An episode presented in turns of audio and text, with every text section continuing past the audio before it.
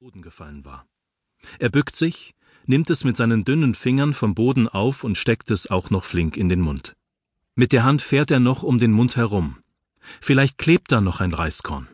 Aber nein, sein Mund ist sauber. Fürs Erste ist sein Magen ein wenig gefüllt.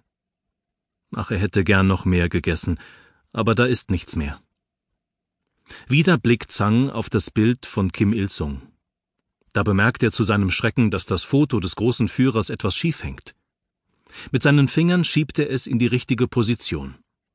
Dann nimmt er schnell das spezielle Tuch, das sie von der Obrigkeit bekommen haben und das sie nur zum Reinigen dieses Fotos gebrauchen dürfen. Vorsichtig fährt er damit über das Bild. Zhang weiß, dass einmal im Monat unangemeldet Leute von dem großen Führer hereinkommen, um zu kontrollieren, ob das Foto auch senkrecht hängt. Es muss kerzengerade hängen und darf nicht angestaubt sein. Wenn es damit nicht seine Ordnung hat, folgt eine schwere Strafe. Man kann dafür sogar ins Straflager gesteckt werden. Es läuft ihm eiskalt über den Rücken, wenn er nur daran denkt.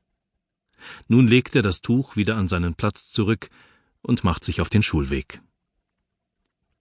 Frau Miran steht vor der Klasse. Die Kinder lauschen andächtig. Zhang sitzt mit gekreuzten Armen da und hört gespannt zu. Er will kein Wort verpassen. Die Lehrerin erzählt nämlich, dass die Kinder eine große Belohnung bekommen können. Nun, das möchte Zhang auch gern. Vielleicht besteht die Belohnung darin, dass sie mehr zu essen bekommen. Ha, dafür würde er alles tun. Er hat schon wieder so großen Hunger. Aber jetzt will er nicht ans Essen denken, sondern auf die Lehrerin hören. Ob er wohl die Belohnung bekommen könnte? Er ist sehr neugierig. Dann erzählt Frau Miran das Geheimnis, worin die Belohnung besteht. Schaut mal her.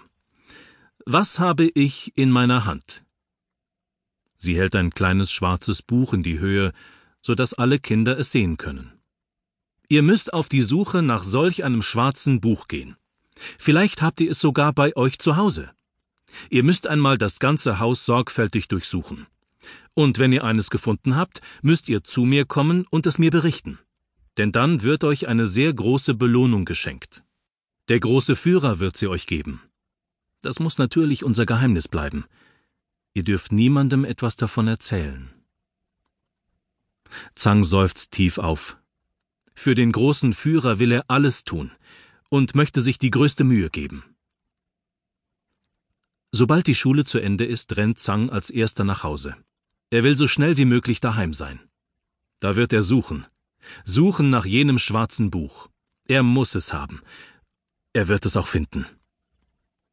Oh, wie stolz werden seine Eltern sein, wenn er das schwarze Buch findet. Aber er kann und will nicht mit ihnen darüber reden, denn einerseits hatte die Lehrerin die Kinder so sehr davor gewarnt und andererseits will er seine Eltern mit der Belohnung überraschen. Darum muss er das schwarze Buch zu einer Zeit suchen, wenn sie nicht zu Hause sind. Wenn er es gefunden hat und dann seinen Eltern die herrliche Belohnung zeigen wird, die der große Führer ihm gegeben hat, dann werden sie erstaunt und erfreut sein. Zhang sieht sich in Gedanken schon mit einem riesigen Korb voller Esswaren nach Hause kommen, und sie können so viel essen, bis ihr Magen nicht mehr vor lauter Hunger schmerzt. Das wird wunderbar sein. Als er nach Hause kommt, geht er sofort auf die Suche nach dem schwarzen Buch. Vater und Mutter kommen erst später. Darum kann er ungestört überall herumwühlen. Er sucht auch in jedem Winkel, aber er findet das Buch nicht. Doch plötzlich hört er die Stimme seiner Mutter. Sein Herz klopft ihm bis zum Hals. Schnell läuft er auf sie zu. Sollte sie etwas bemerkt haben? Mutter sieht müde aus und fragt glücklicherweise nicht danach, was er gerade gemacht hat. Zhang ist beruhigt. Sie fragt stattdessen, wie es ihm in der Schule ergangen sei, und Zhang erzählt davon. Aber er sagt nichts von dem Geheimnis und von der Belohnung. Zhang hätte sich gern wieder auf die Suche gemacht, aber das geht jetzt nicht. Er muss bis morgen früh warten, warten, bis die Eltern wieder auf dem Feld arbeiten. Zhang sieht seine Mutter am Tisch sitzen.